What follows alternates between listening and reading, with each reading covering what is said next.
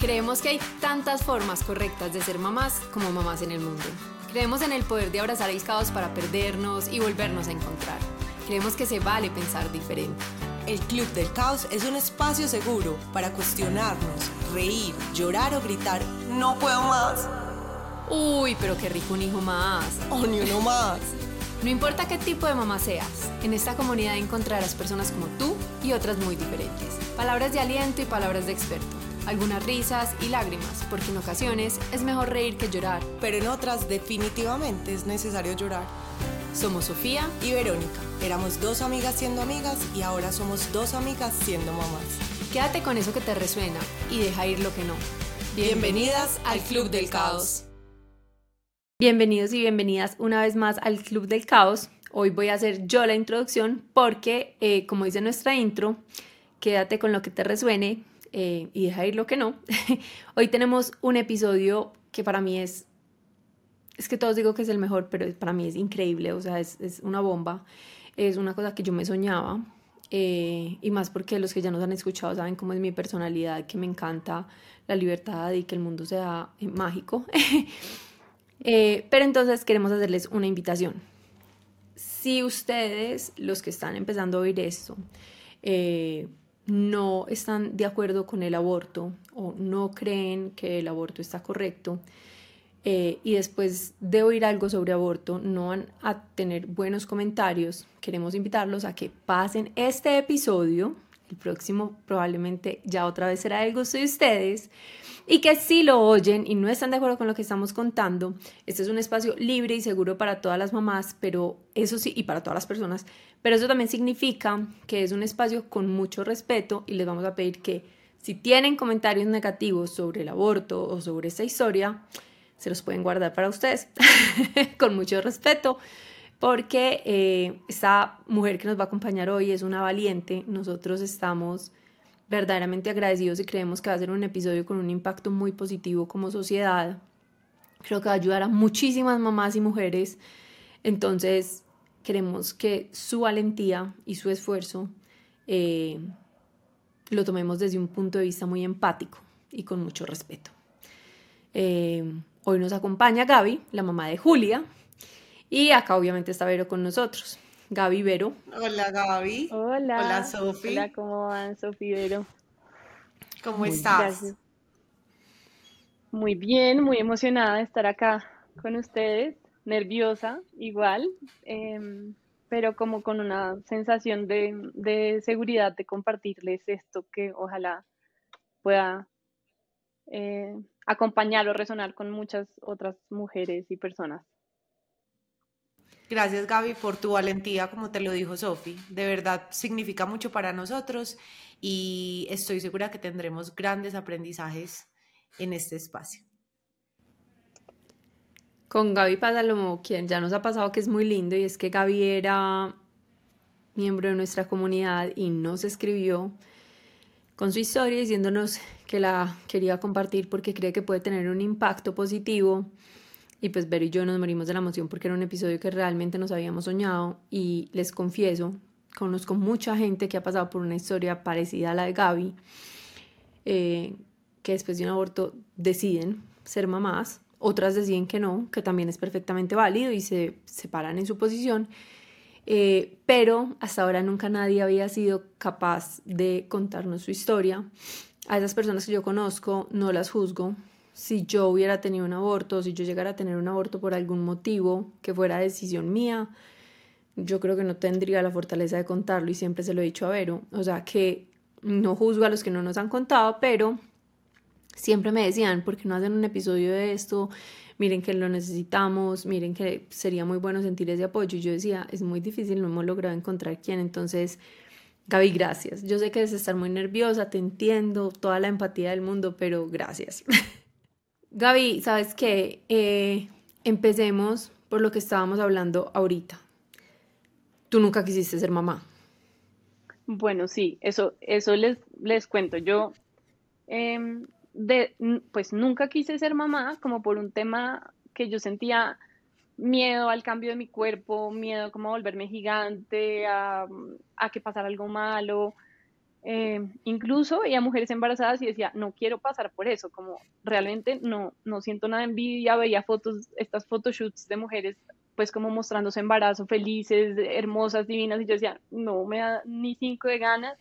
Y de hecho, durante seis años eh, fui profesora de, de, colegio, de preescolar, acabo de renunciar hace un mes, em, y, y decía, amo y no era por nada con niños o niñas, amo profundamente a los niños y las niñas con todo mi corazón y mi, mi rol como profesora de preescolar es súper maternal, entonces soy mamá de 12 niños y de niñas y es lo mejor porque a las 3 de la tarde los mando a la casa. Esa era mi frase siempre. Cuando me preguntaban, ¿cómo tú quieres ser mamá? Y yo como soy mamá de 12 y a las 3 los mando a la casa y no me preocupo más por eso.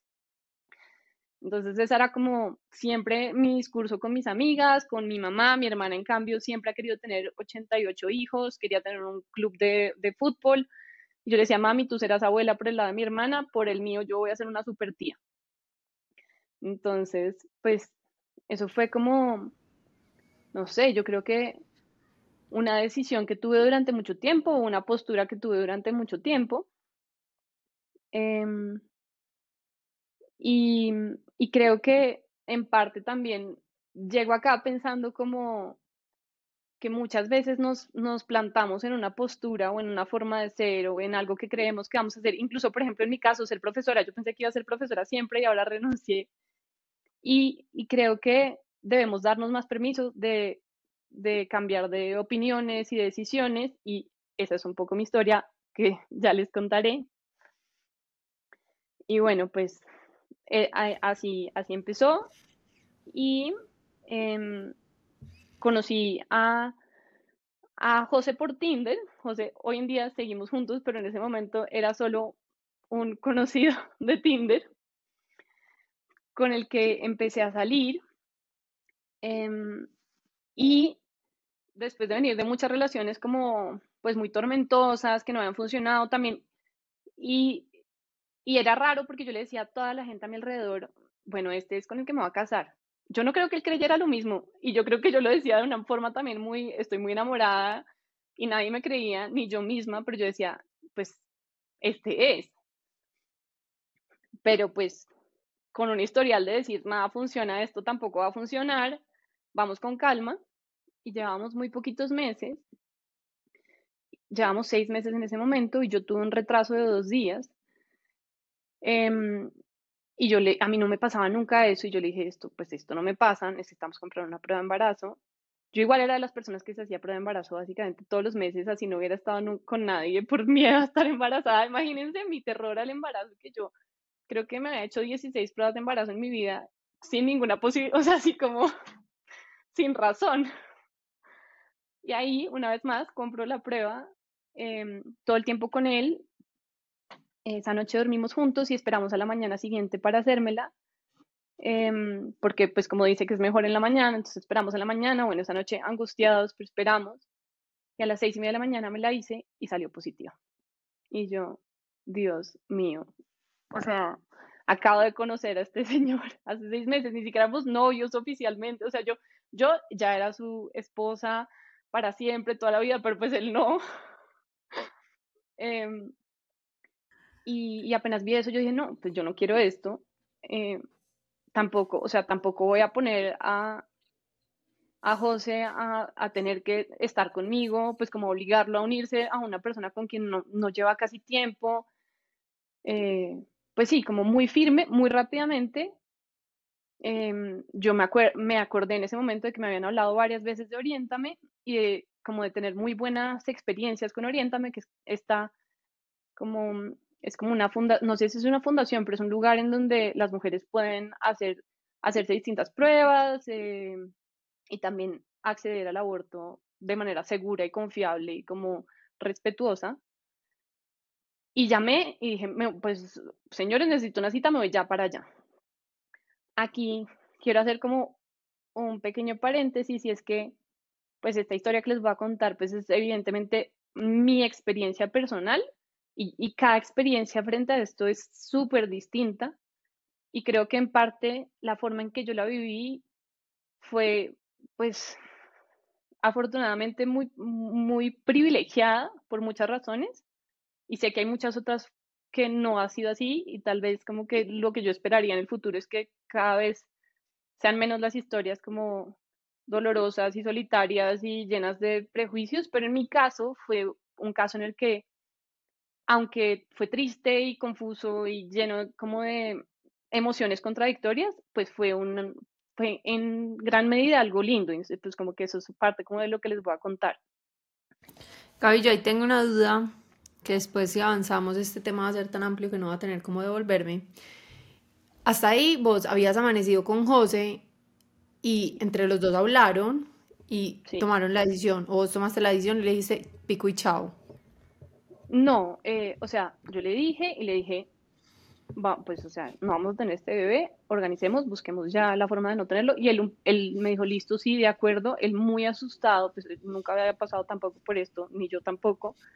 Pero me dijo, yo te apoyo en la decisión que tú tomes y voy contigo a donde sea que tengamos que ir y tú a acompañar todo el tiempo. Así no sepa muy bien si eres mi novio o no mi novia. Pues como él ahí súper presente. Ahí es súper importante una cosa y es que uno de los grandes debates del aborto es que las mujeres podemos abortar, los hombres no.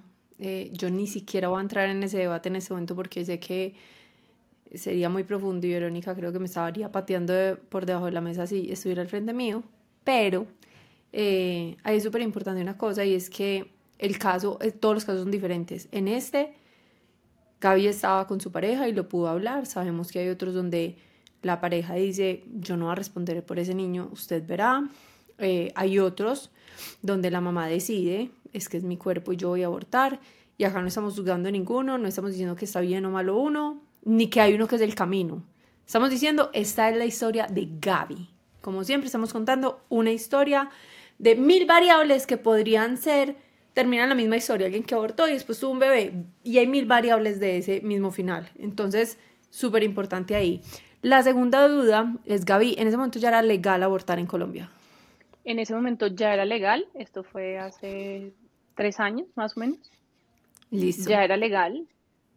Eh, y en todo caso, pues no sé si lo que voy a decir también puede ser controversial o no, pero en todo caso en Colombia era legal en las tres, pues como había tres razones para, para las que era legal y una de esas era si esto ponía en peligro la salud mental o física de la mamá. Y pues yo tengo un grupo grande como de amigos médicos y también como hablando mucho de esto y es como que si una mujer no quiere ser mamá, lo más probable es que su salud mental se vea profundamente afectada. Entonces, muchos médicos, eh, como dispuestos a ayudar a las mujeres en estos casos, tomaban esa, como esa causal como la razón para poder hacerlo legalmente. Digamos, en mi caso, pues como que no me tocó, pero era algo que, que igual pasaba porque pues esa era también la salud de, la mujer. De acuerdo completamente. Yo tengo, yo tengo una duda desde la ignorancia completa en el tema y es, ¿existen la institución o la entidad o no sé cómo llamarle al, lugar donde tú em, fuiste? Era una institución legal, hay muchas instituciones legales, no, eso cómo funciona, o sea, la gente cómo accede a eso. Bueno, pues miren, en, Profamilia es un lugar del Estado que en donde es legal, es pues como organizado, seguro, respetuoso, pero pues es mucho más grande y a donde pues deben ir muchas más mujeres y están otras instituciones que son un poco más como privadas y por eso yo hablo también como desde el privilegio porque Oriéntame es un lugar a donde uno puede ir pero tiene que pagar y tiene que pagar pues una suma alta para un país como Colombia. Eh, para poder acceder a ese aborto. En mi caso, yo pude acceder a él. Creo que tiene algunos convenios como con, con EPS, pero no es tan fácil. Pero hay otros, pues como que hoy en día se puede en cualquier hospital, eh, como con orden de cualquier médico ginecólogo que es pues como que esté de acuerdo y esté actuando bajo la ley de permitírtelo, que a veces no pasa y a veces hay trabas y Muchas veces las mujeres van a clínicas y se lo atrasan y se lo atrasan hasta el momento en el que ya no pueden hacerlo o que tendría que ser con un legrado. Pero en estas instituciones puedes ir y es legal, es seguro, es respetuoso, son como sitios montados, bien montados. Como, pues yo recomiendo, o sea, en caso de que uno pueda acceder a él, a mí me fue muy bien ahí en Oriéntame también con respecto al trato que recibí, como la forma en la que en la que fue abordado todo, porque también creo que a veces cuando, cuando van, pues cuando una mujer va a una clínica normal o a, un lugar sin saber muy bien cómo le van a contestar, pues le pueden decir muchas cosas, ¿no? Como usted se lo buscó, esto es su culpa, para que se puso a estar haciendo cosas que no quería. Acá, acá no, acá fue súper respetuoso, entendiendo que esas cosas pueden pasar eh, y, que, y que estaba bien tomar la decisión que estaba tomando y que que merecía hacerlo de una manera segura. Pero hay una cosa súper importante, yo no sabía que uno podía ir a cualquier hospital. Eh, hay una delgada línea porque yo sé de ciertos hospitales por ser religiosos que acá en Medellín no lo harían y te lo dicen de frente, no lo hago, ni siquiera aunque la vida de la mamá esté en riesgo. eh, pero, por ejemplo, Pro Familia Vero, yo sé que eh, que pues yo no sé si es una entidad del gobierno o cómo se llamaría exactamente, pero sé que igual ofrecen un acompañamiento muy bueno, tanto en los abortos como por ejemplo si tú quieres operarte, ¿cierto? Siendo hombre o siendo mujer, la vasectomía o, ligadura de trompas, eh, te apoyan y te lo hacen y con excelentes profesionales, yo creo que es súper importante porque es una opción muy válida que está además yo creo que en casi todo Colombia para que todo el mundo sepa que esa opción existe para prevenir o ya en el aborto, pero en cualquiera de los dos se acompañan gente muy tesa, muy tesa. Entonces, para que tengamos claro que ahí está esa opción. Sí, así es. Y yo acompañé también a una amiga en Profamilia hace mucho más tiempo y también fue un acompañamiento muy respetuoso, estuvo muy bien. Bueno, y entonces llegaste a, a la clínica, pediste cita, llegaste y ¿qué pasó? Llegué a la clínica, ni siquiera, pues, o sea, ni siquiera había llorado, o sea, como que todavía no habían como salido emociones. Em, todo fue súper rápido, me entraron, hicieron ecografía, me hicieron una nueva prueba de embarazo, confirmaron, me hicieron una ecografía, me dijeron cuánto tiempo tenía, que era súper cortico, tenía como cuatro semanas en ese momento, pues no sé, fue muy rápido. Em, y pasé a una salita y yo, y me entregaron una pastilla que me tenía que tomar ese día. Ah, bueno, no te explican mucho cómo funciona exactamente, como que te dicen qué tienes que hacer, como qué paso seguir, pero no hay como claridad frente a qué es lo que le va a pasar a tu cuerpo. No, eso sí, no hay mucha, o por lo menos yo no sé si estaba en shock y no lo entendí muy bien, pero sabía que me tenía que tomar una pastilla ese día y al día siguiente tenía que tomarme cuatro pastillas y luego esperar un tiempo y tomarme otras cuatro. Eso era como lo que sabía y se aseguran de que te tomes la pastilla estando ahí con, con, ellos. Yo creo que también como por un tema de que no vayas a venderlas afuera o que no, sea, no vaya a ser para alguien más que no es la persona que está ahí en ese momento. Eh, bueno, me la tomé, José afuera esperándome, yo creo que pálido como una hoja, nerviosísimo, pero pues como conteniéndose y conteniéndome. Yo llamé a, a mis mejores amigas del colegio y les conté Em, les conté que ya me había tomado la pastilla, que ya había tomado la decisión, pero pues que estaba nerviosa, que no, no sabía qué iba a pasar y bueno. Yo vivía y vivo fuera de Bogotá, vivo en, pues a las afueras en Sopón, un pueblo, entonces pues vivía lejos de, de todo el mundo. Pero José también vivía en el pueblo y en realidad vivíamos básicamente juntos todo el tiempo y él decidió que iba a estar conmigo y nos fuimos para la casa y esa noche como que la pasamos tranquilos, como sin pensar mucho en que ya me había tomado una pastilla, pero sabiendo que ya la decisión no tenía reverso, pues como que ya había empezado el proceso. Nerviosa, asustada, pero sin saber mucho de nada.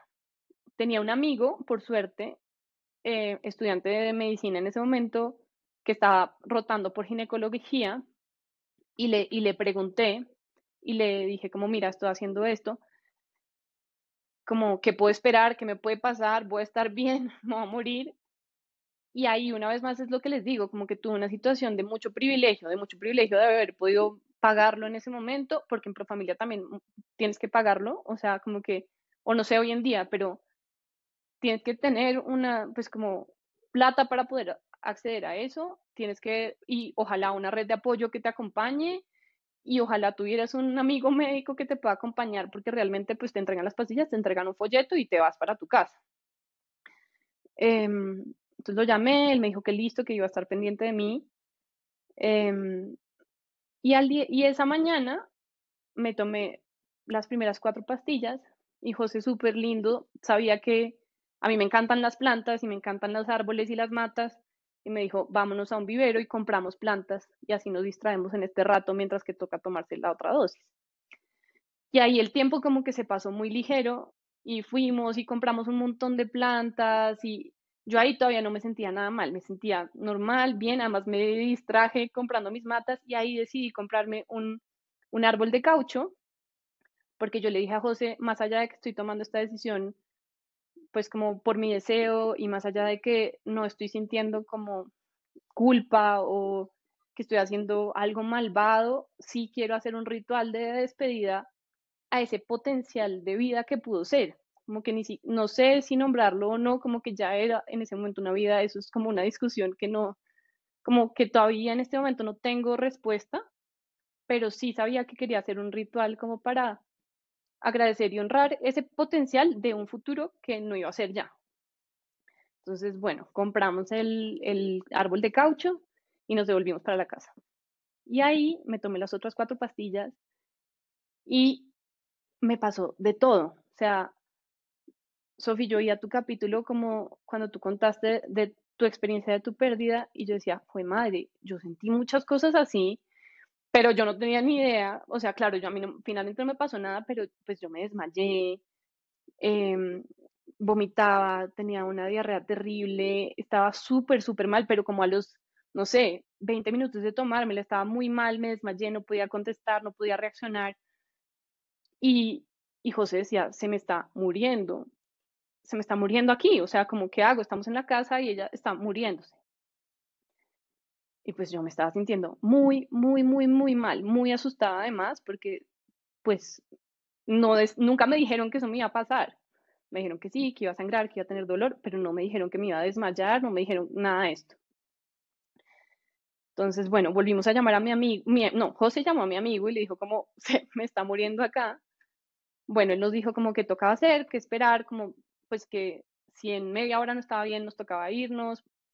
Me puse bien, o sea, eventualmente me mejoré, pero José se puso a llorar y a llorar y a llorar del miedo que tenía. O sea, yo ni siquiera había podido reaccionar, yo solo estaba muy enferma. Y él lloraba con mucho susto, como diciendo, Dios mío, ¿qué, estamos, estamos viviendo? ¿no? Como que, ¿qué nos está pasando? ¿Qué es esto que estamos viviendo tan duro? Y mi amigo médico llamó a mis amigas y les, dijo, les dijo que se fueran para mi casa, porque se dio cuenta que José estaba mal, que yo estaba mal, y un poco nadie nos podía cuidar, como que necesitábamos a alguien que nos ayudara a cuidarnos.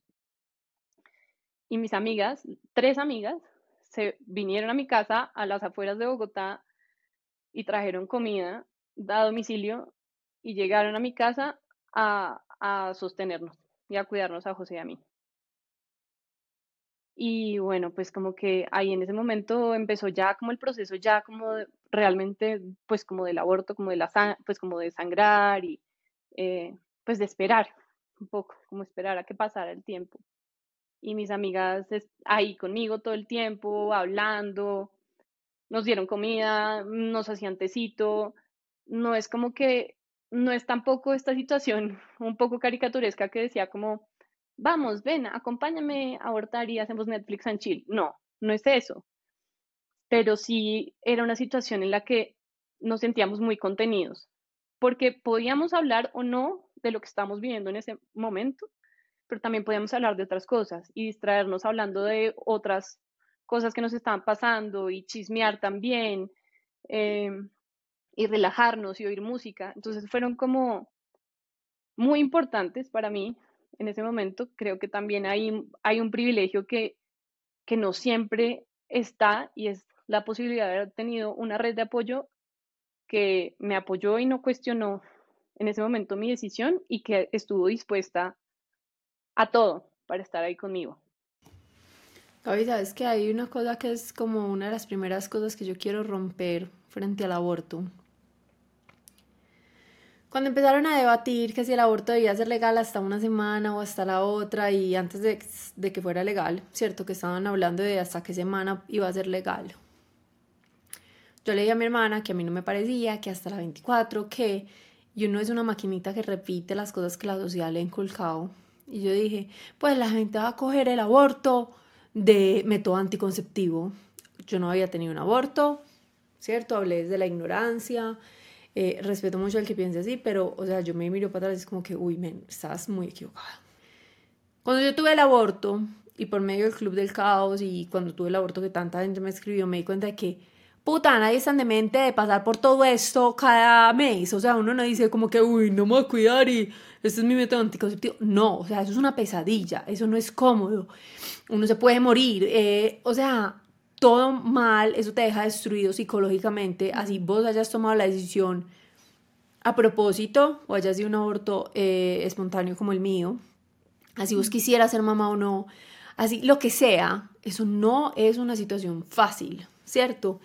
Y hay una cosa súper importante, contener gente que lo contenga uno es vital, sea o no tu decisión. Y no es que sea caricaturesco, yo, estoy pues yo entiendo lo que Gaby quería decir y es eso, o sea, yo necesitaba apoyo en ese momento. Gaby, así estuviera segura de que no quería ser mamá en ese momento, necesitaba apoyo porque es que es un cambio muy fuerte. Y yo creo que la mayoría de la gente así no quiera ser mamá cuando tiene un aborto, se cuestiona muchas cosas. O sea, psicológicamente eso es retador, pues, sin contar con las hormonas que ya tienes en tu organismo por el embarazo. O sea, estoy hablando simplemente como que ya es un reto, ahora sumarle hormonas, todo. Entonces, lo primero es como que súper bueno que hayas contado porque uno, eso no es fácil, no es como la gente cree. Esto no lo cuentan, a mí tampoco me lo contaron en México, yo lo dije en mi episodio. Yo había oído que eso podía ser muy incómodo, pero lo máximo que había oído era que a uno le salía mucha sangre, pero pues no que eso iba a ser tan duro como fue, y es muy charro, porque uno al principio está súper bien, Gaby, yo también, o sea, yo pude haber ido a un vivero a comprar flores, yo dije, esto es súper fácil, con la zurda, o sea, yo, si, si eso hubiera sido mi única experiencia, yo hubiera dicho, esto es lo que se queja la gente. Cuando yo me tomé la segunda dosis fue como que me morí, ya, y ahí fue que todo se fue mal. Entonces, es muy teso porque si además decidís abortar y al principio te está yendo bien, tranquila, que esto es una realidad que te puede pasar. Yo no sé a cuánta gente se maluca, pues se pondrá así, cuánta no. De toda la gente que yo conozco que ha abortado, solo una no estuvo tan maluca, pero sí estuvo maluca y psicológicamente fue un reto y había abortado tomando la decisión que no quería ser mamá. Y aún así, psicológicamente fue un reto. No llegó a ser tan maluca como vos y yo, pero sí, pues estuvo maluca. Entonces, yo no creo que nadie diga esto, pues es como comer Skittles. O sea, todo bien. Sí, de acuerdo. Y segundo, la red de apoyo no es por caricaturesco, ni es porque a uno lo estén alabando, ni es que, ni es que mm. estén de acuerdo con la decisión de uno, ni es que lo abracen, ni es que usted puede o no estar de acuerdo con el aborto, pero eso es una decisión de ella y uno no tiene derecho a venir a decirle a ella qué hacer con su cuerpo. Que ella está decidiendo sobre un cuerpo de, no, es que ese niño va a depender de mí cuántos años. O sea, que hay una cosa súper importante, Gaby, ahorita que decías. A mí me parece que la maternidad, o sea, lo que decías de, de que psicológicamente podía ser un riesgo para la salud física o mental. Yo siempre se lo digo a Ero. Si a mí, que nací para ser mamá y quería un equipo de fútbol, esto me ha pateado y me ha dado tan duro alguien que no quiera ser mamá, yo les digo, después de yo ser mamá, yo entiendo que alguien que no quiera ser mamá de verdad aborte, porque es que esto es un reto del hijo de puta. Eso es muy difícil, muy feliz, muy satisfactorio, yo lo amo, para mí sí es demasiado mágico, eh, quiero tener todavía 80, aunque si el embarazo me sigue dando así de duro, pues no va a poder tener 80, pero yo quisiera tener muchos niños, pero entiendo que para alguien, que, esto es duro igual, y que para alguien que no quiera ser mamá, esto es un infierno, o sea, esto es un infierno.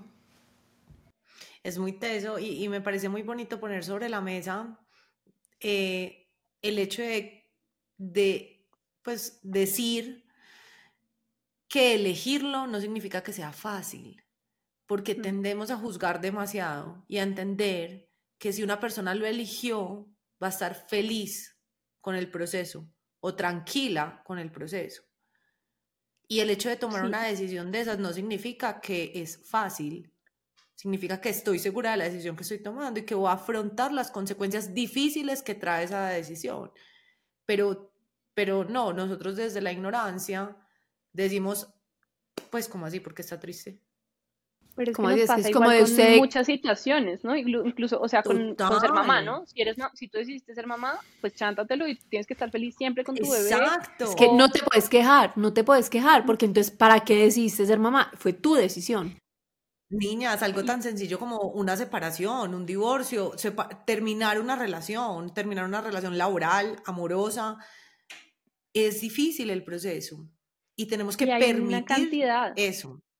Y hay una cantidad de emociones contradictorias, hay un montón de pensamientos, de, o sea, es ambiguo, es complejo, son muchas capas distintas como de, de, de pensamientos, de ideas, incluso llegar a pensar la embarré, ¿no? Como esto no, o sea, como que me equivoqué, tomé la decisión equivocada, ya no hay vuelta atrás, la embarré, porque eso también a mí me pasó en un momento, ya más adelante, ya ahorita les contaré, y también saber, pucha, y la decisión que uno toma en un momento, si la toma así, pues como, pues medianamente a conciencia, muy probablemente era la, o era la decisión que tocaba tomar en ese momento. O sea, como que al final las paces yo las hice con que no sé si era o no, o sea, nunca vas a saber en reversa cuál habría sido, pero esa era la decisión que yo pude tomar en ese momento y en ese sentido esa era la decisión que tenía que tomar y la correcta para ese momento. Aunque fue, esté llena de ambigüedades, de emociones como diferentes, difíciles, otras más fáciles, pero así es como con, con la vida, que yo creo que en parte en este tema específico es tan complejo porque pues es un tema como súper difícil de afrontar y como que se ve mucho más fuerte, pero cuando yo lo hablaba con mis amigas era, a veces cuando hay juicios por fuera es porque no logran ver esa complejidad de todo lo que uno puede estar sintiendo cuando lo está pasando. Y que por eso es tan importante poder oír a otras mujeres que también lo hayan atravesado así como es tan importante escucharlas a ustedes con la maternidad, por eso para mí ha sido tan importante escucharlas y por eso es tan importante que haya cada vez más como blogs y cosas hablando de la maternidad real o por ejemplo del aborto cómo se vive porque porque ahí es donde empezamos a entender esa complejidad que es la realidad al final. Gaby, bueno, entonces ese día estuviste maluca, estuviste enferma, pero tuviste una buena red de apoyo y, pasó. Y bueno, pues ya, ahí empezaron a pasar los días, seguí sangrando, José todo el tiempo conmigo, cuidándome ahí detrás mío. Hicimos el ritual, sembramos el, el, el caucho, el árbol de caucho, él y yo solos, pues como él y yo juntos. Em, y me llegó, me tocó hacerme una segunda prueba de sangre para saber si ya, pues si definitivamente había funcionado. Y cuando me llegaron los resultados de que sí había funcionado, a mí me dio un hueco en el corazón, así como, Dios mío, ahora sí es verdad que no voy a ser mamá. Y ahí es donde yo les digo como un poco pude haber sentido como la embarré, pero, pero pues ahí también hice ese proceso como decir, no, esto era un poco lo que, lo que decidí en este momento era lo que necesitaba decidir ahora. Ahí pasó una cosa que también puede ser controversial, pero que yo antes, antes de haberme dado cuenta que estaba embarazada, había agendado una cita con una persona que hacía acompañamiento de toma de hongos, antes, sin saberlo. Cuando él me hace la, cita inicial en donde uno pone como los objetivos para, para ver qué es lo que quiere revisar, cuando la haga, es un, es un psicólogo que está entrenado para esto.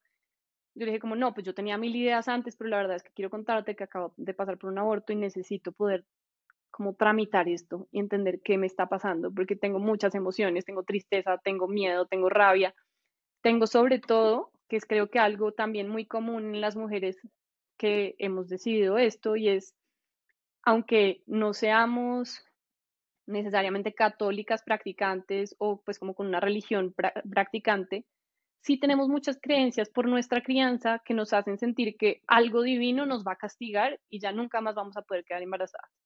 Como que esta decisión que tomé va a hacer que yo nunca más pueda ser mamá. Eso por un lado.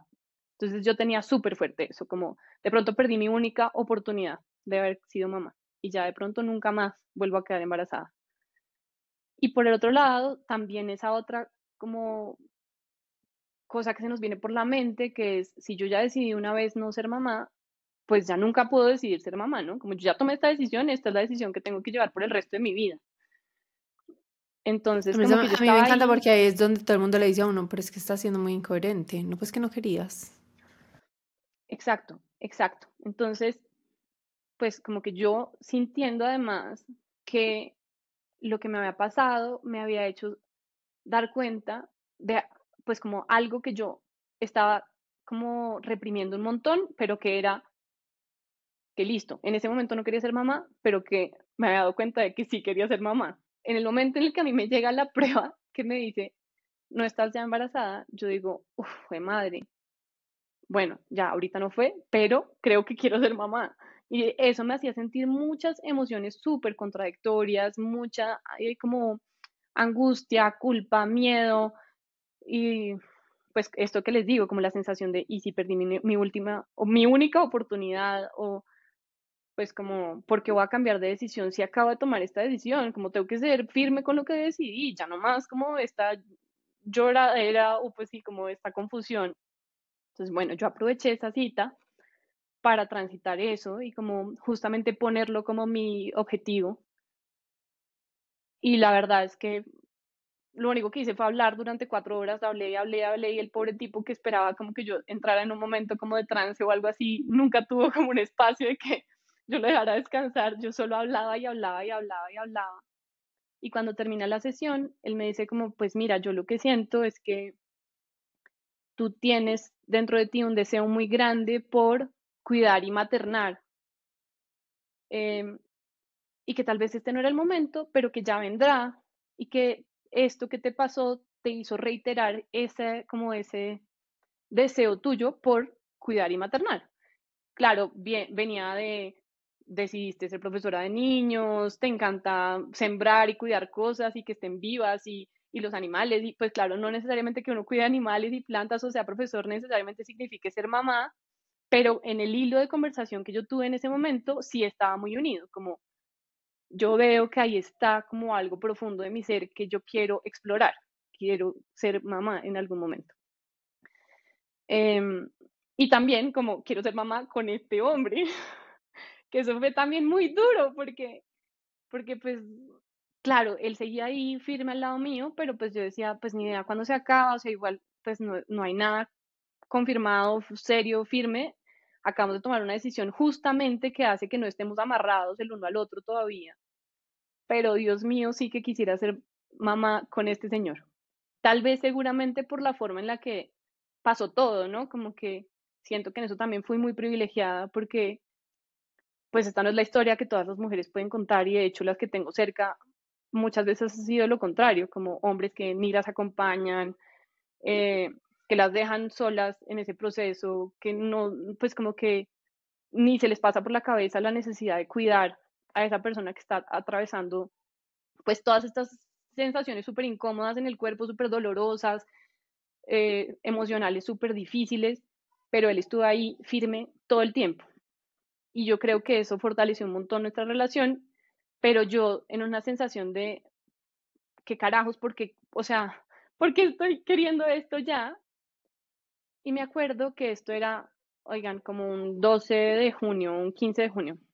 Y estábamos en la casa de él, en donde habíamos sembrado el caucho, y yo me puse a llorar, tristísima, tristísima, o sea, como con una tristeza muy profunda, y le dije, Dios mío, estoy muy mal porque quiero mucho tener hijos contigo, y no sé ni siquiera si nuestra relación va a funcionar. Y estoy muy triste porque pudimos haberlo tenido, pero decidimos que no, y yo sé que esa era la decisión correcta, pero estoy muy triste. Entonces ahí también vuelve como esta ambigüedad de emociones, como yo la tomé conscientemente mi decisión y si les digo hoy en día yo no, yo no me arrepiento de haberla tomado, aunque haya sido súper complejo. Pero en ese momento yo decía, ya seguro terminamos en dos meses y ya pues se acabó esta historia, este deseo, como este, sí, como este anhelo mío por construir una vida con él. Y él ahí me dijo que él también quería tener hijos conmigo y que él también quería hacer una vida conmigo. que no llorara más y me abrazó y me dijo, pero todavía no, en un par de años, me dijo. Y yo, bueno, está bien. Y yo me tenía que ir a Estados Unidos, en ese momento era COVID, y yo me tenía que ir a Estados Unidos a, vacunarme y salió toda esta polémica, pues como no, no sé si fue polémica, pero como todos estos artículos que hablaban sobre el impacto que tenía la vacuna en el ciclo menstrual de las mujeres y en la fertilidad y pues como en mujeres que ya tenían la menopausia que les volvía la regla, mujeres que eh, ya después perdían sus bebés. Em, pues el COVID ha tenido mucho que ver en, mi historia. Y yo oigo todo esto y yo le decía a José, no me quiero ir a vacunar, ¿qué tal que yo no, pues me quedé infértil, no puedo ser mamá, ¿qué tal esta vacuna? No me quiero poner esta vacuna, no quiero poner en riesgo mi posibilidad de ser mamá en el futuro. Pero me tocaba, me tocaba obligado porque tenía que hacer un viaje en donde era obligatoria la vacuna y yo muriéndome por dentro, diciendo, madre, ahí sí que me cuestioné mi decisión, como, ¿qué tal que en serio ahora esto que me tengo que hacer haga que nunca más pueda ser mamá y vivir esto que ya tomé, me di cuenta que quiero vivir? Entonces, em, igual me tocaba hacerlo, me fui a regañadientes, mi psicóloga, que oirá seguramente el podcast, recordará que me regañó horrible porque me dijo, tú no eres una niña chiquita si tú no te quieres ir a vacunar, porque yo le decía, es que mi mamá me obligó a vacunarme. y me decía, tú no eres una niña chiquita, toma agencia de tu vida, si tú no quieres, no vayas. Y yo, no, porque me toca. Igual, pues me fui y me vacuné. Y en mi caso, fue la vacuna la que me dejó embarazada. No la vacuna me dejó embarazada, como que soy la Virgen María y ese era el Espíritu Santo. Pero adelantó mi ovulación mucho, como 12 días, y por eso quedé embarazada. No tenía ni idea. Gaby, que era una pregunta que yo tenía. ¿Qué método de, pues, de anticoncepción usabas tú? Pues yo usaba el método sintotérmico hacía cuatro años, muy juiciosa, sin ningún susto, sin ningún problema, como con mucha exactitud. Yo soy una persona así como súper, me encantaba tomarme la temperatura en la mañana súper temprano y anotarlo y así como hacer la gráfica. Y me ha funcionado súper bien y creo que lo recomiendo igual todavía un montón, así en mi caso haya pasado lo que pasó. Em, la primera vez que nos pasó fue por la falla de un condón, o sea, no, pues como que que en el momento más ni siquiera nos dimos cuenta o pensamos como que no era tan grave en ese momento. Y Estadísticamente, una mala estadística, una mala estadística. Claro, una mala estadística y mi instructora del método diría, igual tenías un poco de, de fluido cervical en esa segunda vez, entonces igual un poco es tu culpa, pero pues era, oigan, se me había dado la regla hacía dos días. O sea, era muy improbable. O sea, yo pensaba que era muy improbable. Pero llegó la vacuna de COVID, adelantó, me adelantó la ovulación. De hecho, yo me di cuenta porque me tomé la temperatura el día después de la, de la vacuna y dije, uy, fue pucha, estoy con la temperatura súper alta, ovuleo, tengo fiebre por la vacuna, ni idea, bueno, ni idea. Yo súper mareada, pero yo, uy, no, me estaba dando súper duro los efectos de esta vacuna, tenaz esta vacuna, terrible, durísima. No, pues como que ni siquiera caí en cuenta, yo 10 días mal por la vacuna hasta que me encontré otra vez con José de vuelta del viaje y él me dijo, mm, yo no creo que ya sea la vacuna. Eh, y yo, no puede ser, no joda, o sea, no puede ser, no puede ser esto, no puede ser. Em, y me, me hice otra prueba y esa prueba me hice la prueba más barata de todas, me hice la prueba de Profamilia que pues es súper sencilla y como que no salía muy claramente que sí estaba embarazada, sino como muy, muy clarito. Y entonces yo buscando como eh, justificaciones que dijeran que a veces las pruebas estaban malas, entonces que eran falsos positivos y que en verdad no estaba embarazada. Y yo, no, José, obviamente está mal, no, pues, que, voy a estar embarazada, obviamente no estoy embarazada. Y él como, mm, no lo creo, yo creo que hay más falsos negativos que falsos positivos. Y yo, mm, no sé, bueno, compramos la, ahí sí la prueba como que dice cuántas semanas y no sé qué. Positivísimo, positivísimo. Y yo, o sea, yo ya sí, ese, en ese momento sí dije, pues me, me voy a morir. O sea, ese momento sí me dio como un baldado de agua fría, como no me puede estar pasando esto otra vez. Y ahí vuelvo a esa conversación que tuviste tú con tu hermana y es como que uno no, pues no quiere volver a pasar por eso nunca. Pero pues hacía un mes y medio ya lo había hecho y nada de mi, de mi contexto ni de mi vida había cambiado para que en este momento yo ahora sí estuviera lista para ser mamá. O sea, era la misma persona con la que llevaba, el mismo poquitico tiempo. Eh, nada en mi vida había cambiado para ahora justificar que ahora sí quisiera hacerlo. Pero entonces, con José, en este caso, lo que decidimos fue que, pues, que íbamos a hacerlo muy lentamente. Pues como que íbamos a tomar la decisión de de decidir muy a conciencia lo que íbamos a hacer y darnos el tiempo para hacerlo. Y tomamos la decisión de hablar ese día los dos solo, los dos. Al día siguiente cada uno podía ir a hablar con una persona de confianza para contarle la situación y ver cómo que le decía. Al día siguiente cada uno debía pensar solo qué, tomaba, qué decisión tomaba y el último día, al cuarto día, nos íbamos a encontrar para decirnos qué habíamos decidido sabiendo que pues estaba súper reciente, pues como que teníamos tiempo todavía como para tomar la decisión a conciencia. Nos decidimos tomar cuatro días y ahí estaba diciendo que pues en nuestro caso específicamente eso pudo ser así porque no, nos dimos cuenta muy temprano, pero que este no es el caso de muchas mujeres y que muchas veces o se enteran muy tarde y el tiempo apremia mucho más en tomar la decisión o justamente cuando pues cuando el acuerdo toma la decisión de las 23 semanas, no es para que la gente se espere hasta las 23 semanas, nadie quiere, todo el mundo preferiría hacerlo lo más rápido posible porque pues además somos humanas con sentimientos, nos, nos conectamos, tenemos miles de hormonas, nos están pasando muchas cosas en el cuerpo también cuando estamos atravesando un embarazo, pero las clínicas retrasan tu decisión, te hacen pasar mil trámites, miles de cosas como burocráticas y a veces toca hasta esa semana. Pero en nuestro caso, teníamos tiempo para tomar la decisión que quisiéramos tomar incluido de nuevo un aborto. O sea, como que eso igual estaba en la mesa como una opción, con todo y que yo decía, Dios mío, yo no sé si yo podría volver a pasar esto. Pero también sabiendo cómo fue, pucha, nada ha cambiado, ¿no? Como eso que les decía, como porque ahora voy a tomar una decisión distinta si nada ha cambiado. Y entonces tomamos esa decisión de tomarnos esos días. Yo me voy a donde mi hermana y es a ella la que le cuento y le digo, pucha, yo ya sé que, que no me da miedo un aborto, o sea, que es muy duro y es muy doloroso, pero que uno lo puede vivir y que tengo la red de apoyo para vivirlo y que pues como que puedo hacerlo, puedo atravesarlo de nuevo, pero me daría, y, en cambio me da terror la maternidad, porque lo que yo sentía era terror, pero me daría mucha tristeza no tener este bebé. Esa fue mi sensación esa vez, como no sé si soportaría la tristeza de no tener este bebé.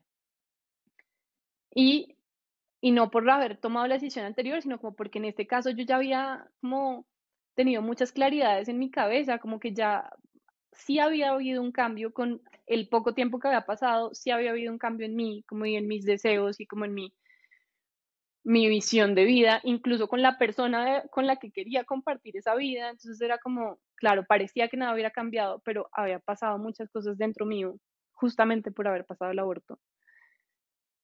Y le dije, y no sé qué decisión va a tomar José. Y ahí de pronto entro en ese tema que tú estabas hablando al principio, Sofía, es como que yo en ese momento tomé la decisión de, si José no quiere ser el papá de este bebé, yo lo respeto absolutamente. Y está bien que él no quiere estar en esta decisión y no, ni lo va a obligar en temas como de como la presencia o el afecto, ni tampoco en la parte económica, porque afortunadamente puedo decir eso. Sé que hay muchos otros casos en los que es muy necesaria, pues como esa presencia, por lo menos económica del papá. En mi caso, yo podía tomar la decisión de decir, fue pucha, me apoyan mis papás, me puede apoyar mi hermana, mis amigas, no sé, me encuentro la manera y no tengo que obligar a José a ser papá si no lo quiere y lo voy a dejar tomar esa decisión él solo. Eh, yo hay que hacer un paréntesis, y es que a mí me parece muy teso, porque es que yo siento que los dos tenemos que tener derecho a tomar esa decisión. Si él decidió que no quiere ser papá, yo no lo puedo obligar a ser papá, ni financiera ni emocionalmente. Sí, lo estamos hablando antes, ¿cierto? No es como que yo tuve un bebé, tenemos un hijo y yo ya decidí que yo me abro el parche, no, hermano, ya eso no funciona así, ¿cierto? Pero en esas primeras semanas que uno puede abortar, uno yo no sé si eso está correcto decirlo, pero lo he hablado con ciertas personas y es como que ellos también tienen derecho de una u otra manera a abortar y es cuando uno se sienta y si el otro dice yo no quiero tener este hijo y yo digo yo sí quiero tener este hijo, pues mire si usted sí lo quiere tener sola financieramente porque el otro tampoco tiene, pues ahí los derechos tienen que ser para lado y lado. Y es muy teso, Sofi, porque es que si la mujer decide no tenerlo y el papá decide tenerlo, el cuerpo es de la mujer, la decisión final está en la mujer. Entonces es, o sea, es, es algo complejo, profundo. Es, es muy teso, pero entiendo, pero ¿por qué? Porque es que en realidad, después de yo estar viviendo este embarazo, pues al fin y al cabo el que va a sufrir todos los cambios hormonales y eso sí es uno. O sea, yo por eso digo, puede que él no pueda decir ser papá si yo decido no ser mamá, pero si él decide no ser papá, yo tengo que poderlo respetar en esta parte del proceso, no me griten, no, estoy diciendo que las mujeres a las que los abandonan los hombres, no, o sea, yo no estoy de acuerdo con eso. Estamos hablando de las primeras semanas, si los dos nos sentamos y los dos lo hablamos. Total, total. Claro, exacto, porque creo que también hay muchos contextos en donde también hay muchos hombres que un poco les importa cinco ir embarazando mujeres por ahí y no haciéndose cargo también de la vida sexual que están teniendo y, y ahí creo que pues es el caso además de muchas mujeres, yo creo, en nuestro país, y ahí como que siento que por lo menos el deber económico tienen que tenerlo por ser, pues por estar llevando esa vida que tienen. Pero en el caso nuestro, pues fue una situación súper como concreta en donde yo sí sentí eso, como no, no, además porque así como creo que para una mujer es muy fuerte también su salud mental ser mamá si no quiere hacerlo, creo que para un hombre es lo mismo y que además no sé cuál sería el sentido de tener al lado un papá que no quería ser papá para mi bebé tampoco. O sea, no sé qué lo beneficia más si a mí del todo 100% metida y un papá que no quiere nada o que simplemente nunca esté el papá. Entonces, como que ahí tomé esa decisión con el miedo y el terror del mundo de al cuarto día encontrarme con José y que él me dijera que no quería, porque acá les quiero contar que José es una persona mega aventurera, o sea, él es mega ciclista y aventurero de corazón, entonces él se había ido en bicicleta por seis meses desde Perú hasta la Patagonia y mm, su sueño es montar en bicicleta por el mundo entero y nunca más volver a parar en ningún lugar y, y se muere por ir a los Himalayas y como que él es muy aventurero, entonces tener una familia era algo que era muy fuerte para su sueño de vida entonces yo sabía que era muy importante respetar la decisión que tuviera porque eso iba a tener una implicación y una consecuencia directa con su estilo de vida, con su forma de ser y con lo que a mí también me, pues me enamora todavía mucho de él, que es ese espíritu libre y el deseo de viajar y de conocer y de andar por ahí. Pues ser papá, en cambio, es una responsabilidad que te ancla a un lugar y a un sitio, pues por lo menos por, no sé por cuántos años de vida, pero por lo menos en estos dos años que tiene Julia, pues él tenía que estar ahí y que siendo un, siendo un nómada, pues era una decisión muy difícil yo ponerlo a, pues como contra la espada y la pared. Entonces dije como que él decida lo que tenga que decidir, yo estoy en paz si tengo que ser mamá soltera, pero en este caso quiero ser mamá.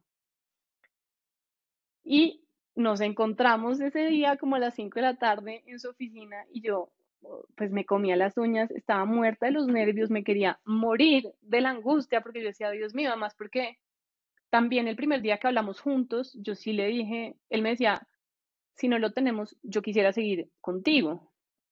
Y yo en cambio le dije, ¿sabes qué? Si finalmente decidimos no tenerlo, yo creo que ya, pues es una señal como de que ya, como que, chao, pues no sé, como tuvimos dos ocasiones en las que la vida un poco nos está diciendo, pues asumamos esta responsabilidad juntos, estemos juntos, y si dos veces decidimos que no, pues creo que ya no. Pero además también en esa conversación que tuvimos, que también me acabo de acordar, me acuerdo que también tuvimos súper claro y lo hablamos muy de frente, que tomar la decisión de ser mamá y papá, si lo decidíamos, no implicaba ser pareja romántica necesariamente para el resto de la vida. Como que eso también lo dejamos súper claro en ese momento, como si eh, definitivamente decidimos tener a este bebé, tenemos que saber que esta relación igual lleva seis meses y que puede que no funcione y que puede que terminemos antes de que nazca o unos años después o lo que sea, pero la decisión de tener este bebé es para toda la vida. Y que si decidimos sí tenerlo, es una responsabilidad para toda la vida de estar para ese bebé. Y que somos un equipo en esto. Tal vez no romántico, pero vamos a ser un equipo en esto. Y fue como, listo, está bien, si lo decidimos, estoy de acuerdo. Y como que todo lo hablamos muy, tal vez también por la experiencia que hemos vivido, como muy, de pronto, lógica y como muy desde la razón y como haciendo un montón de puntos y haciéndolo súper como racional, pero, pero eso nos dio mucha tranquilidad después para tomar la decisión como más eh, segura y, y, con más fundamento que podíamos tomar. bueno, nos encontramos y yo me puse a llorar antes de que él me dijera, él me dijo, bueno, pues ¿qué pensaste? Y yo, no, dime tú primero, y yo lloraba. Y, y él me dijo, no, pues yo sí quiero tenerlo, pero no sé qué quieras tú. Y yo, no, yo también. Y ella me puse a llorar, pero como de felicidad, como menos mal, Dios mío. Porque claro, estaba dispuesta a tenerlo sola, pero pues obviamente tenerlo acompañada, pues es otra cosa. Más si es la persona con quien quieres tenerlo y pues como, pues o sea, es, es, es distinto y, y fue mucha alegría y bueno, nadie sabía y duramos un tiempo largo como sin contar pero ese día fue de celebración y justo teníamos una comida con unos amigos y nosotros celebrando, yo ya sin poder tomar trago porque pues yo ya estaba definida que sí, y entonces pues todos celebrando con cerveza y yo no, pues solo quiero agua, pero él y yo celebrando en privado mientras estábamos en una celebración con todos, como bueno, pues ya, esta es nuestra nueva vida. Y ahí tampoco quiero decir que todo es fácil y color de rosa, porque siento que justamente no sé si por haber vivido el aborto tan cerquita o simplemente por haber atravesado una experiencia de aborto, pero en mi caso pues fue muy cerquita, el embarazo fue muy difícil. Hay una vez más, tomar una decisión no significa que va a ser la decisión, o sea, que la decisión es solo felicidad y solo alegría. Uno toma la decisión y asume lo que viene con esa decisión y en mi caso fue una decisión que yo tomaba porque la quería, pero que sabía que iba a ser muy dura para mí porque realmente lo que yo sentía por el embarazo era fobia, fobia que me tocó empezar con una psiquiatra perinatal desde el principio del embarazo porque tuve un ataque de pánico de darme cuenta que estaba embarazada. Yo diciendo, Dios mío, esto no puede ser, yo no, pues como que realmente yo tomé la decisión, pero sabía que iba a ser, iba a pasar nueve meses muy difíciles. Y, y, además muy difíciles porque corporalmente yo creo que mi cuerpo todavía estaba como con hormonas que le decían, ya no estás embarazada, y con hormonas que le decían, sí estás embarazada. Y eso me hizo a mí estar pues en, en depresión durante el embarazo, porque yo sentía todo el tiempo que iba a perder a mi bebé. Yo sentía todo el tiempo que, que iba a ir a una ecografía y que me iban a decir que, que pues quizás se había muerto. Y la psiquiatra lo que me explicaba era eso, como que no hubo un tiempo tan largo entre una cosa y la otra para que para que el cuerpo se sintiera seguro como de esto nuevo que está pasando. Y yo ahí también, pues no sé si es la misma emoción, pero cuando hablabas del embarazo arcoíris, como que siento que pueden ser emociones parecidas, como no necesariamente es la misma, pero sí es como como una sensación de no estoy totalmente segura de que esto va a salir bien, o pues no estoy tan feliz porque no sé si sí va a pasar o no va a pasar y todo el mundo espera que estés feliz, pero no tanto. Mira, ahí es muy teso porque los poquitos casos que conozco que han abortado porque no quieren ser mamás y después deciden sí ser mamás, les pasa eso mismo que a mí me pasó y es que, y yo no sé si a todas las mamás beber coiris, por eso quiero poner solo ejemplos que yo conozco, pero siempre hay un miedo. Puede que en uno sea el miedo por lo que ya te pasó. Y en el otro yo creo que más que miedo también es lo que nos han inculcado en la religión y en la cultura y es esa culpa. O sea, si usted decidió abortar, va a ver el mundo, la van a castigar. Dios, lo que usted quiera, la van a castigar. Si usted decidió abortar, usted ya no va a poder ser mamá, ¿cierto? Entonces uno siempre tiene ese peso encima de que va a pagar por lo que hice. Y eso fue lo que yo sentí durante todo el embarazo. Voy a pagar por lo que hice y algo malo va a pasar. Y, si bien el embarazo físicamente estuvo muy bien, digamos, como en síntomas, sí un poco terminé pagando por lo que hice. O sea, como que mi, mi, mi, mi, mi mente me hizo sentir que yo estaba igual pagando por lo que, por la decisión que había tomado y terminó pasando que Julia dejó de crecer en el séptimo mes y no crecía y no crecía y no crecía y me tuvieron que hacer una cesárea de emergencia y ella nació de 1600 gramos y fue muy duro y fue un fue una cesárea súper fuerte yo estaba esperando un parto natural yo o sea como que también claro yo tenía unas expectativas de mucho terror frente al parto y de mucho terror de vivirlo y como esto no quería yo no quería vivir esto tengo mucho miedo de todo esto pero nunca esperé que mi bebé pudiera estar en riesgo pero todo el embarazo sentía que sí estaba en riesgo, como que emocionalmente sí sentía eso, pero obviamente no esperaba que pasara eso. Y sí pasó. Entonces como que todos mis miedos o esa culpa o esa sensación de castigo fue como si se hubiera hecho realidad, aunque en realidad no fue así, porque obviamente no es un castigo y hay tantas mamás que, que tienen bebés prematuros o en situaciones súper complejas que pensar que eso es por un castigo me parece súper injusto, como Pensar que si tu bebé nació con una enfermedad o que le pasó algo o que a ti te pasó algo es porque te lo merecías por alguna razón, me parece muy fuerte y muy, pues muy tenaz, pero a veces una misma es quien se lo, pues como quien se lo cuenta así. Y, y pues bueno, Julia nació muy chiquitica y estuvo en UCI un mes entero y fue muy pesado, o sea, yo seguí con, pues, con una depresión súper fuerte después de, de, nacer Julia, en la que por momentos yo decía, fue pucha, como que si yo hubiera sabido que esto iba a ser así, no sé si habría aceptado vivirlo. O sea, hay una vez más como toda esta complejidad y esta ambigüedad de emociones, como yo lo decidí, yo quería, yo quería esto mucho, pero luego diciendo, fue madre, me quiero morir, o sea, no puedo vivir esto más, no quiero más esto. Entonces vuelve y aparece esa ambigüedad que yo creo que aparece todo el tiempo y como, sí, seguramente yo quería ser mamá, mamá de una niña sana, yo quería ser mamá de una niña que me pudiera llevar a la casa ahí mismo y me tocó ser mamá de una niña que estuvo en UCI un mes y que luego tuvo oxígeno un mes más en la casa y una niña que no sube nada de peso y es una chiquitina que, mejor dicho, no, o sea, está perfecta y es una loca y es súper divertida y es súper avispada, pero que fue pues un comienzo súper duro y yo decía, Dios, o sea, ¿por, ¿por qué me está pasando esto?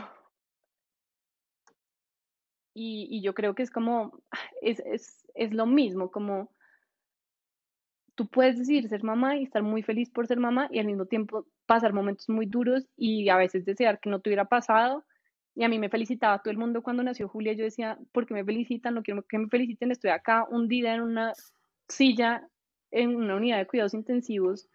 No estoy feliz, estoy mal. Y es, sí, muy complejo. Yo siento que este episodio es una invitación a abrirle las puertas a la ambigüedad y a aceptarla, porque todos la vivimos.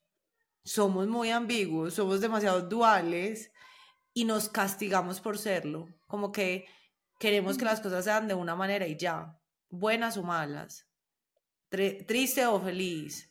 Eh, y la naturaleza humana es ambigua y es dual. Entonces me parece muy bonito como que a través del aborto podamos entender la ambigüedad de las emociones y de la vida y cómo permitirnos esa dualidad.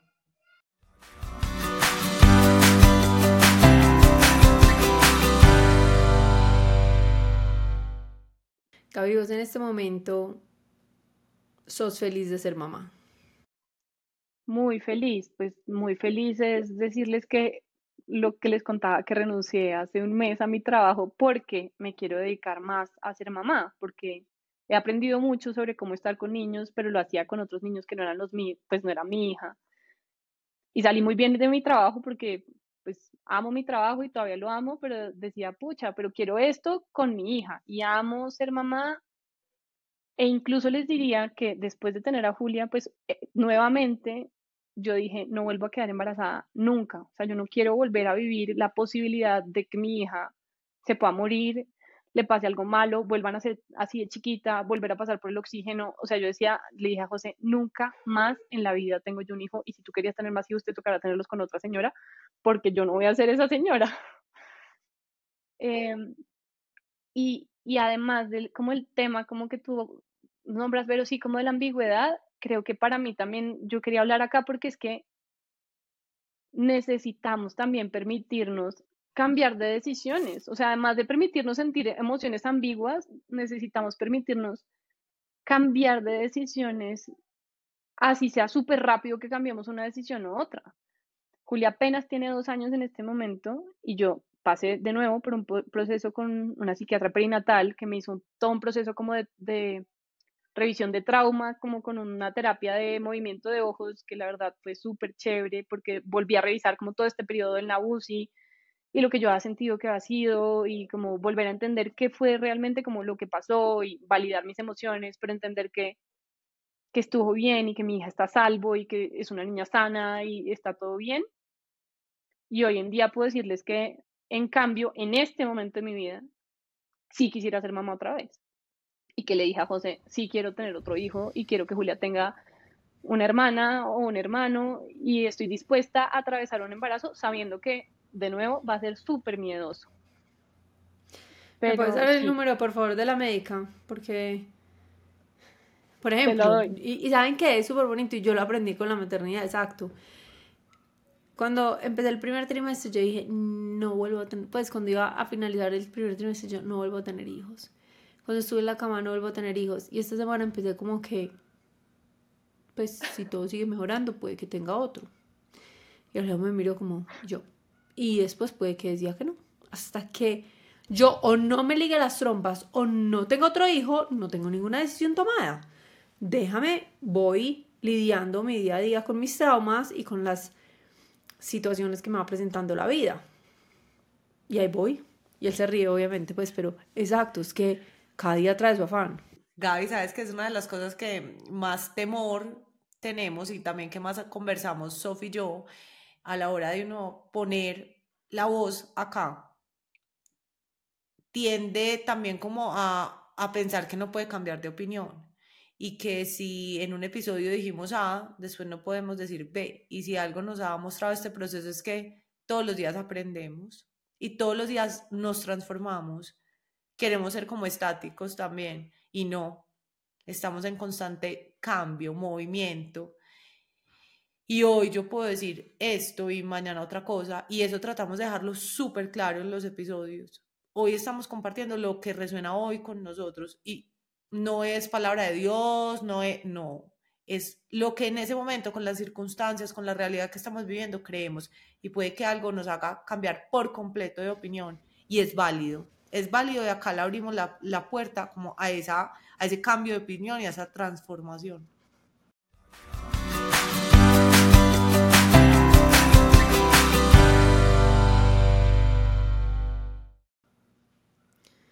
Gaby, ¿Qué ha sido lo más difícil de la maternidad para vos?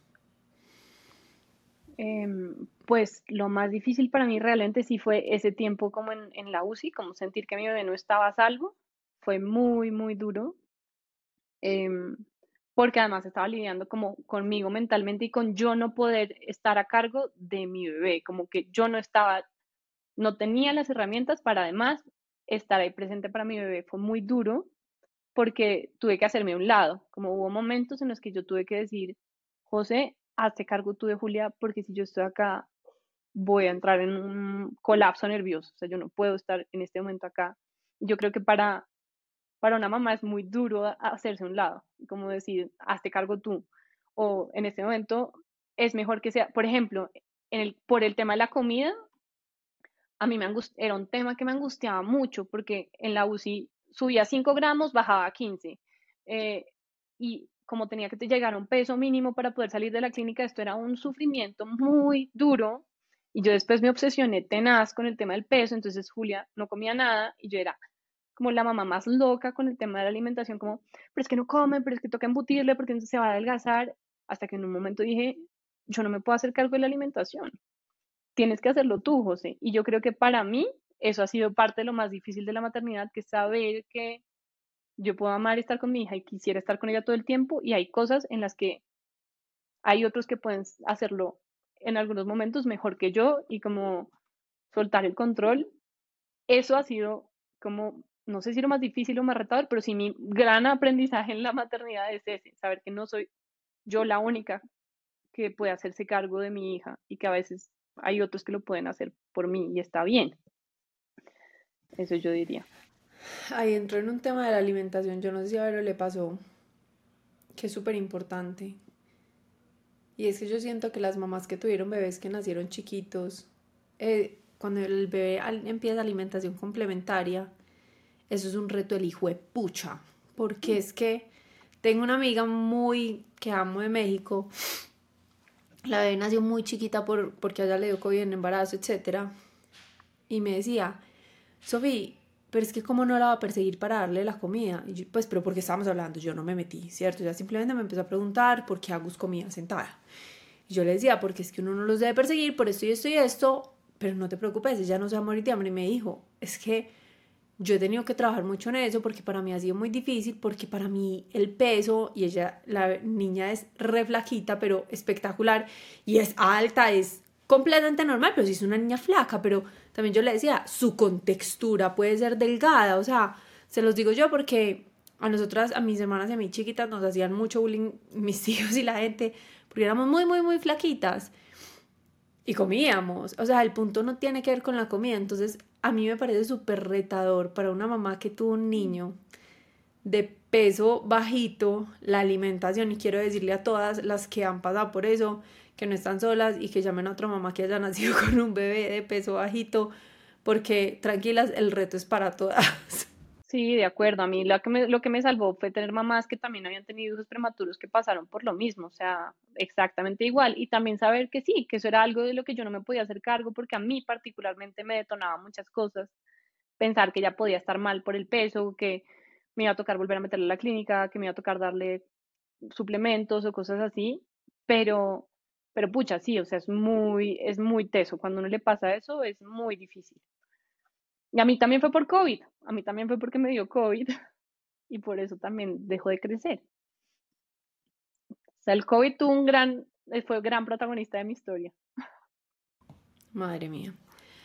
Gaby, una última pregunta desviándome del tema por mi parte, pero puedo hacer más. Eh, y es, en toda esa historia, José ha sido muy protagonista y me parece que ha sido fundamental que han trabajado como un equipo.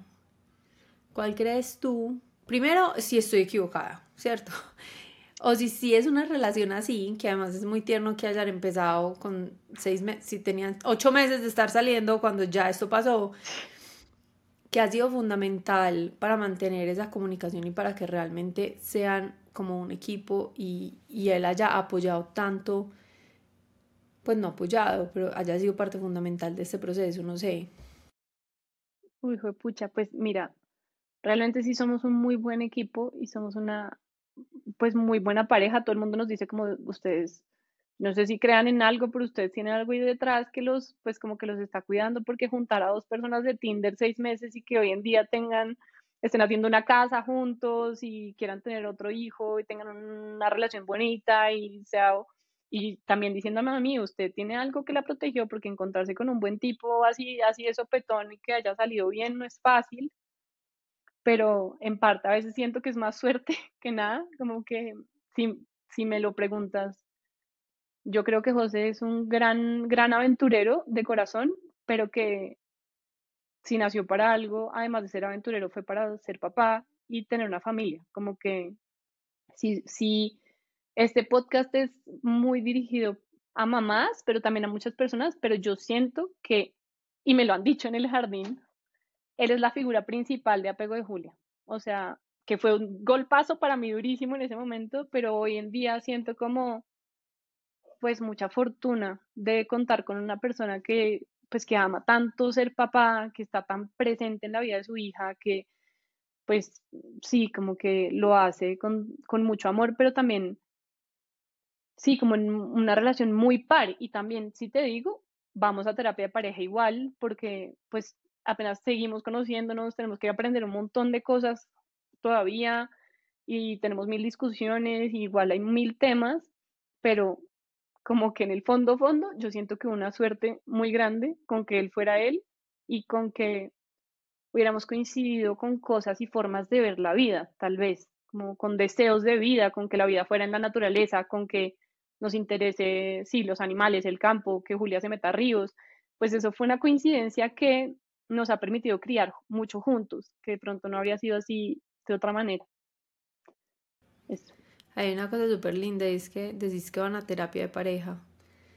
Tenemos demasiado estigmatizado la terapia y la terapia de pareja, más aún, ¿cierto? Es como que se van a divorciar y por eso hicieron terapia de pareja. Y yo digo que es demasiado valioso, pues ustedes saben lo que digo, yo en estos días alguien me preguntó si Agustina iba a ir al psicólogo y le dije, ¿cómo así? O sea, apenas tenga edad de hablar, Agustina va para el psicólogo religiosamente. O sea, en esta casa no es opcional ir al psicólogo, como no es opcional ir al odontólogo, como no es opcional ir al oftalmólogo.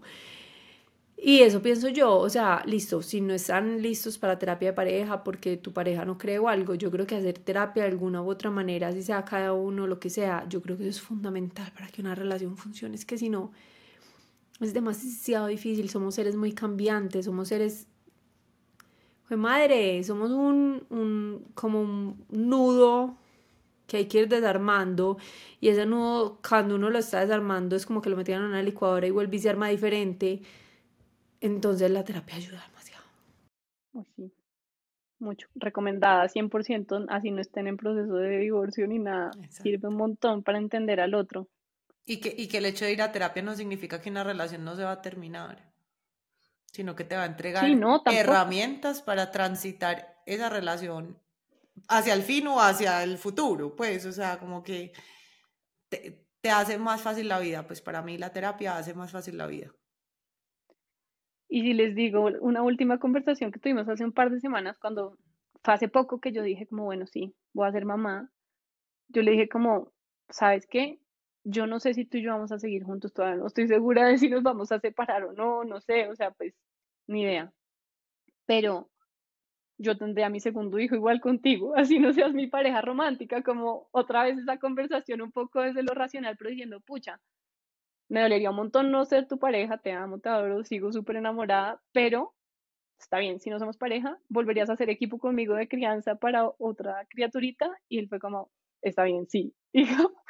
Y eso es chistoso y es raro, pero sí, o sea, yo siento eso también un poco con José, como que más allá de lo que pasa en la relación, como equipo de crianza, me metería diez veces con él ahí.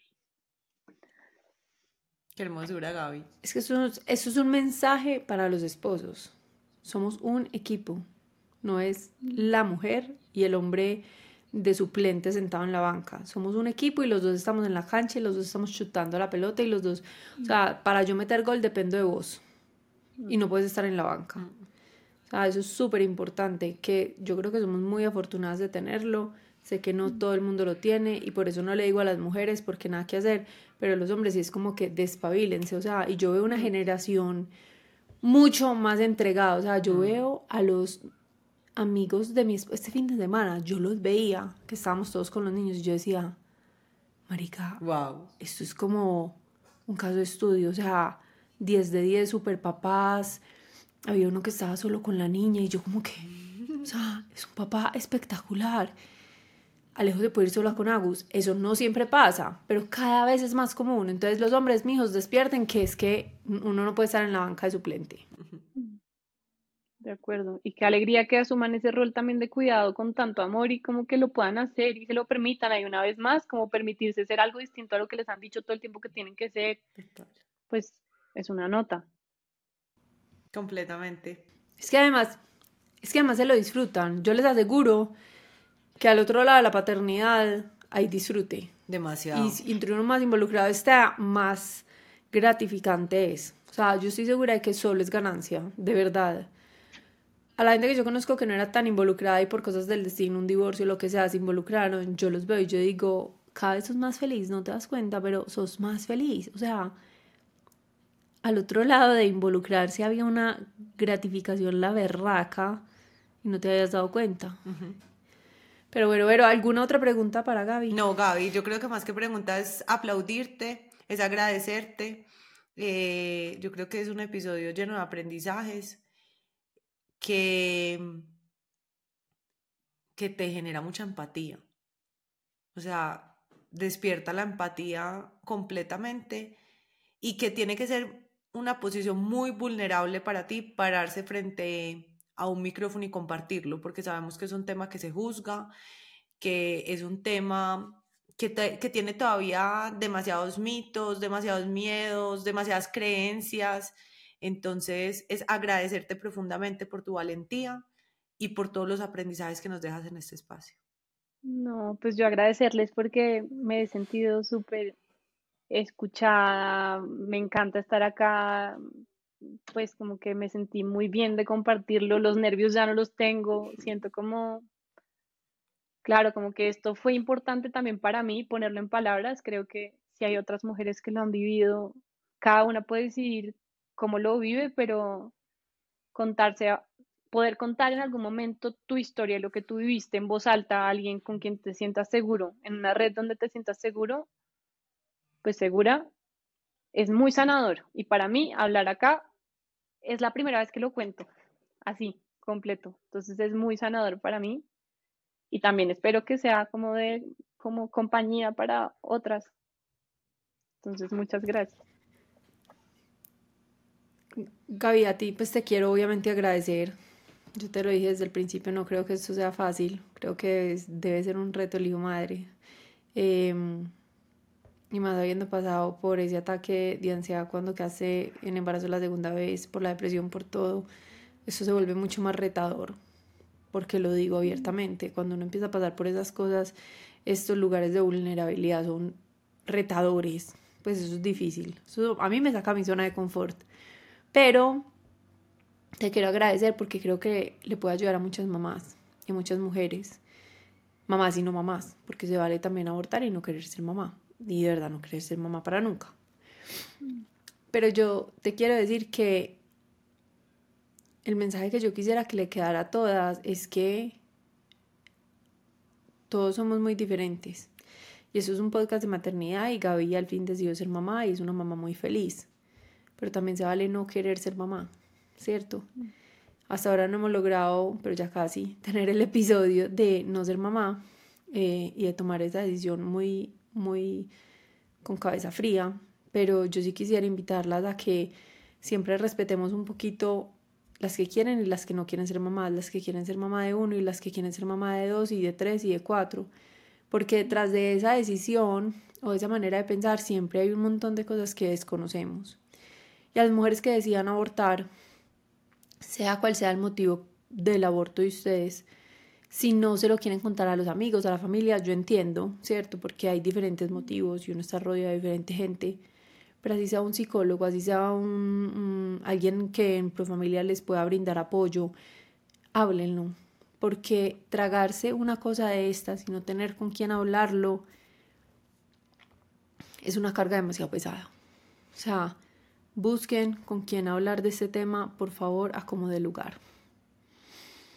Y, y si no solo hablarlo, también me acuerdo que cuando yo no quería hablarlo mucho porque me sentía muy sola y también sentía que nadie me iba a entender, mi psicóloga me acuerdo que me mandó muchos cuentos de literatura que hablan sobre esto, eh, blogs, personas que han hablado sobre eso. A veces también eso es como un primer paso para empezar a entender que hay otras que sintieron cosas parecidas a mí. Entonces, tal vez lo último que yo quería decir era eso también, lo que tú estás diciendo, como si sí es muy importante buscar por algún lado red, sea una amiga, sea una psicóloga, sea una persona que uno encontró en un blog que sabe que vivió lo mismo y se atreve a escribirle un mensaje y le dice como, pucha, necesito que me digas cómo es esto, que podamos conversar. Sí, es muy importante sentir que estamos acompañados. Completamente. Y les quiero agradecer a todos los que nos escuchan, a los que llegaron hasta acá, eh, porque ya se requiere una mente abierta o se requiere cierto nivel de empatía. Entonces, muchas gracias por llegar hasta acá. Si les gusta este episodio, no se olviden de compartirlo. Si no lo quieren compartir en sus redes públicamente porque creen que puede ser controversial, se lo pueden mandar a alguien que crean que les puede gustar. Recuerden siempre dejarnos la evaluación, por favor, en Spotify para poder seguir creciendo y llegándole a muchas más mujeres y hombres que estos episodios eh, les puedan ayudar, porque ese es el único objetivo de nosotros, ver, transformar o acompañar a mujeres y hombres en la maternidad y en la paternidad. Entonces, nada, los esperamos cada 15 días los martes con nuevos episodios. Eh, y muchas gracias a todos por escucharnos. Chao. Chao.